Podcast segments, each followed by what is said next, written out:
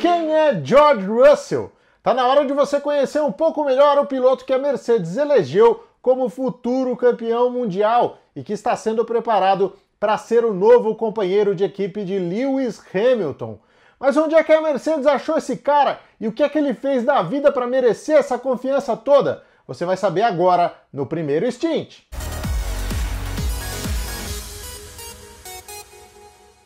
É verdade que nem todos os talentos da base conseguem ter um bom desempenho quando chegam no profissional, né? É assim para qualquer esporte e tá aí o futebol que não me deixa mentir. Mas a gente pode dizer com absoluta segurança que nas pistas europeias nenhum garoto passa despercebido pelos olheiros da Fórmula 1. Tem um monitoramento constante em cima dos pilotos que se destacam ainda no kart.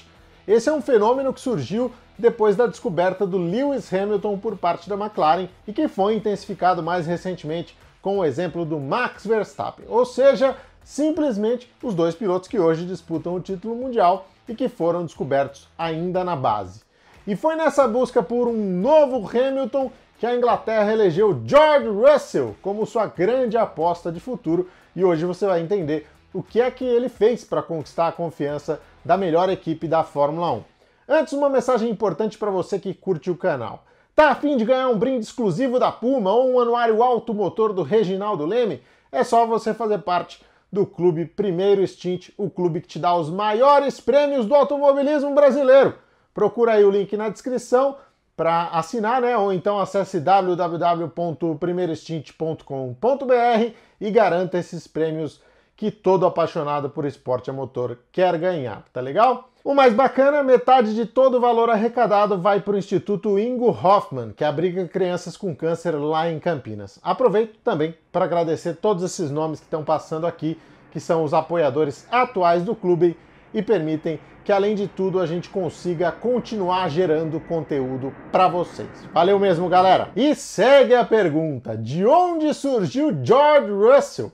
Bom, a verdade é que ele sempre foi um nome de destaque desde o kart, onde foi bicampeão europeu, além de conseguir uma série de títulos na Inglaterra. Mas é claro, de bons kartistas o mundo tá cheio, e o que impressionou mesmo no Russell foi o que ele fez no ano de estreia no automobilismo, em 2014, competindo em três categorias simultaneamente e arrebentando nas três. A prioridade foi a Fórmula 4 inglesa, onde ele conquistou o título mas também vieram alguns bons resultados na Fórmula Renault Alpes e na Fórmula Renault Europeia, que teve até pole position e vitória dele na última corrida do ano. A imprensa inglesa enlouqueceu e no fim do ano ele ganhou um prestigiado prêmio aí, o McLaren Auto Sport BRDC Award, que é o mesmo que foi vencido pelo Jenson Button em 98 e que meio que lançou o nome dele entre as equipes de Fórmula 1 mesmo sendo tão jovem naquela época. Esse prêmio representa bem mais do que uma honraria. No caso do Russell, rendeu um prêmio de 100 mil libras e a oportunidade de testar um carro de Fórmula 1 pela McLaren, o que acabou acontecendo em outubro do ano seguinte, quando ele tinha só 17 anos de idade. Russell fez duas temporadas na Fórmula 3 europeia, a primeira em 2015 e a segunda em 2016, e o mais impressionante é que ele foi capaz de vencer logo no fim de semana da estreia, ganhando a segunda prova da rodada tripla de Silverstone. Ele fechou o campeonato como sexto na tabela e vice-campeão entre os estreantes, atrás apenas do Charles Leclerc. O segundo ano, apesar de bastante consistente, não trouxe os resultados esperados, porque Russell sucumbiu ao domínio da Prema, a equipe que recebeu uma injeção de dinheiro considerável para fazer do Lance Stroll o campeão do ano e acabou dando certo. O Russell teve de se contentar com a terceira posição pela High Tech. Mas o talento estava lá e todo mundo viu isso. Tanto que ele tinha contrato aí em mãos para ir para a DTM, a principal categoria do automobilismo alemão e uma das mais importantes do mundo, ganhando salário. Era bem tentador, mas aí, para sorte da Fórmula 1, surgiu no caminho dele a equipe Mercedes AMG Petronas. Em janeiro de 2017, aos 18 anos de idade, o Russell passou a fazer parte do cobiçado programa de jovens talentos da montadora. A responsabilidade aumentou, mas ele correspondeu às expectativas e naquele ano conquistou o título da GP3 por antecipação, correndo contra o Jack Aitken e o Antoine Hubert. Não custa lembrar, Fórmula 3 e GP3 eram campeonatos diferentes e meio que se equivaliam ali, né? E não por acaso acabaram se fundindo no que é hoje a Fórmula 3, que você vê com a gente lá na tela do Band Sports. Essa consistência que o Russell mostrou ao longo do ano todo, em 2017, rendeu a ele as primeiras oportunidades com o carro de Fórmula 1 da Mercedes. Ele participou dos testes oficiais na Hungria em agosto e foi tão bem que a equipe entendeu que valia a pena dar mais quilometragem para o cara. Assim, veio a estreia do Russell em um fim de semana de Fórmula 1, curiosamente aqui no GP do Brasil de 2017, pilotando o carro da Force India, que era parceira da Mercedes, na primeira sessão de treinos livres. Logo de cara, o Russell espetou um 12 lugar, bem próximo aí do piloto titular Esteban Ocon, que foi o nono colocado. A pedido da Mercedes, a equipe deu uma nova chance ao Russell na etapa seguinte, também no primeiro treino livre do GP de Abu Dhabi. Passo seguinte, Fórmula 2 em 2018. E no último degrau antes do topo do esporte, o Russell impressionou de novo, conquistando o título com folga logo no ano de estreia.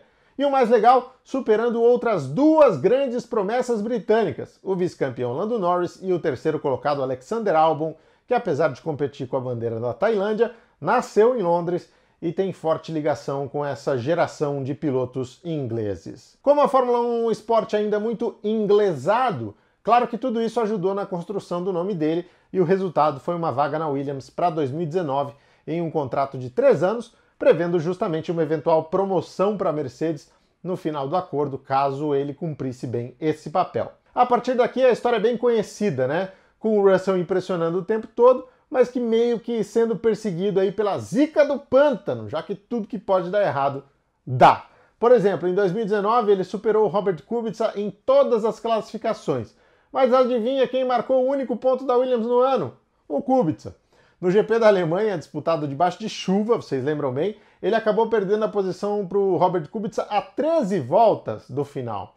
Não valia nada, mas acabou valendo, porque mais tarde os carros da Alfa Romeo foram punidos e o Kubica subiu para a décima posição. Em 2020, você se lembra, o Russell bateu sozinho também sob bandeira amarela atrás do safety car quando ele estava prestes a pontuar pela primeira vez lá em Imola.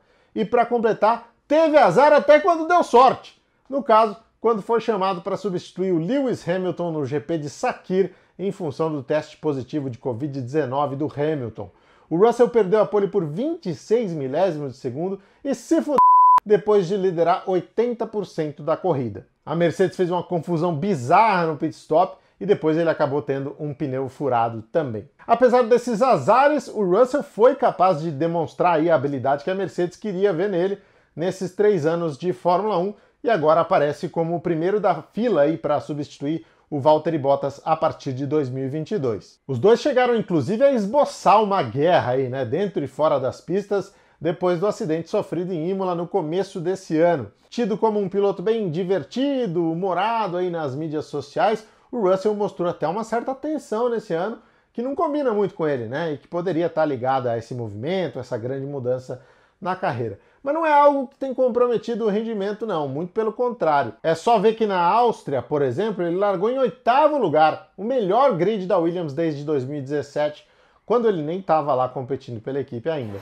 Essa performance do George Russell ajuda a explicar também por que, que a Mercedes esqueceu do Esteban Ocon, né? Simplesmente largou ele de lado. Ela conseguiu um acordo com a Renault para colocá-lo lá na equipe no ano passado. Vale lembrar, a Daimler detém participação na Renault, né? A Daimler, que é a dona também da Mercedes, é uma empresa que tem troca de tecnologia com a Renault o tempo todo na indústria automotiva e na Fórmula 1 conseguiu essa vaga para o Esteban Ocon na equipe Renault e ele acabou de renovar com a Alpine, o novo nome da Renault, por mais muitos anos aí, né? Vai até 2024 o contrato dele.